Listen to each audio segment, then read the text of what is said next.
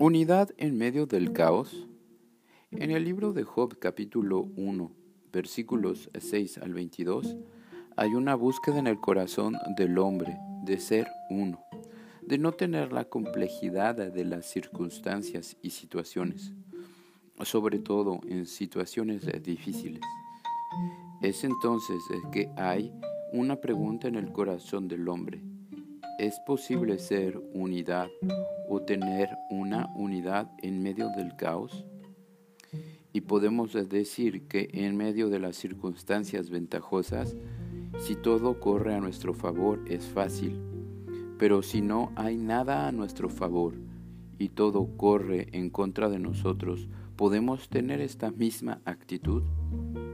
Es así que el libro de Job quiere indagar en esto, en lo que Dios pone en el corazón del hombre, en lo que Dios dice de Job, que es un corazón y un hombre íntegro, de recto corazón, temeroso de Dios y apartado del mal, como cuatro atributos que califican a Job y que todos podemos buscar.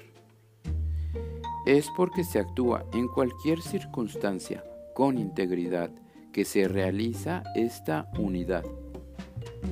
Es saber que no hay nada que puede desviar el rumbo de mi vida si actúo en conformidad con lo que descubrí de esencial.